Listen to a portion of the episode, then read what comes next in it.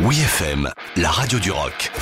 Les bonnes histoires du rock avec Dom Kiris. Il était une fois She's Electric par Oasis. Au milieu des années 90, c'est rien de dire que Oasis est attendu au tournant pour la sortie du deuxième album What's the Story Morning Glory.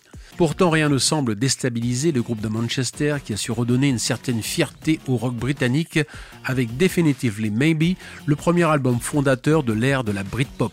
Bouclé en à peine 15 jours au légendaire studio Rockfield au Pays de Galles, le gang soudé enregistrait un morceau par jour dans une ambiance détendue propice aux nouvelles compositions de Noël Gallagher.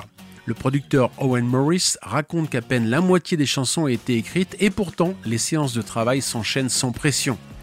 À sa sortie en octobre 1995, l'album se vend à 350 000 exemplaires la première semaine et passe 10 semaines numéro 1 du classement britannique.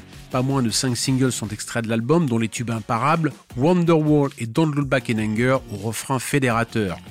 Cependant, dans l'album se cachent d'autres pépites comme She's Electric, parfaitement composée mais jamais sortie en single. On y retrouve pourtant tout le savoir-faire des Gallagher pour intégrer dans leurs chansons des bribes entières de la culture britannique.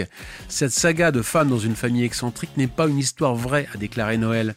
Cependant, il a avoué l'emprunt des paroles du refrain d'un thème d'une émission pour enfants des années 70 que les jeunes Noël et Liam regardaient assidûment en famille au temps où leur fratrie n'était pas encore totalement électrique.